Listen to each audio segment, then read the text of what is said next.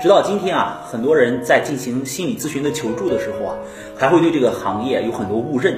比如说，有的人会认为啊，心理咨询咨询师啊，就是在帮来访者处理情绪的。那在我平时跟朋友的交谈当中啊，也会有人经常这样提到，说你们会不会觉得很累啊？有些情绪消化不了啊？其实啊，在这里告诉大家，一个优秀的心理咨询师啊。他根本不会去直接的帮助他的来访者处理情绪，为什么呢？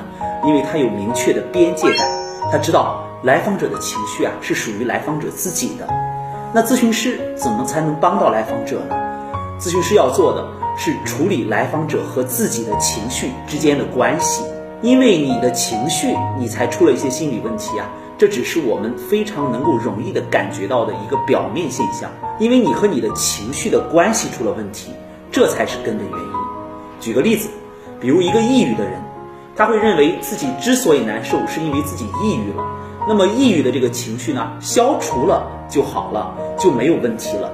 这是他的一个假设，我们也可以叫做是一个假象。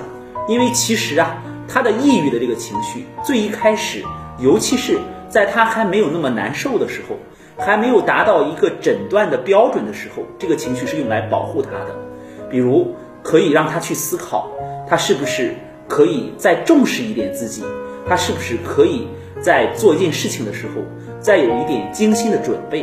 比如，一个人通过一场考试，考完之后呢，他抑郁了，那么提醒他的是，他之前是不是可以做很多很多的有效果的这样的准备。那这个时候呢，我们看到这个抑郁是来帮他的。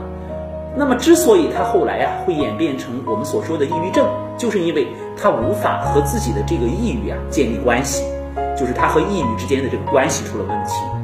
所以啊，当我们去处理自己的情绪的时候，我们一定要知道，我们一定不是从一个感到怎样的状态到一个不怎样的状态。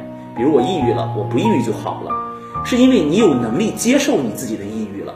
你才会变得不抑郁。同样，一个咨询师啊，他也不会说是和来访者的情绪紧紧的绑定在一起，我来帮你处理你的情绪，而是要让来访者意识到，你之所以啊会出现这样的心理问题，是因为你和你的情绪之间出了问题。你需要处理的是你和你的情绪之间的关系。我们近期推出了一个课程，两天的个案工作坊，就是让大家体验。我们如何去和我们自己建立一个健康的关系？也欢迎大家关注到我们。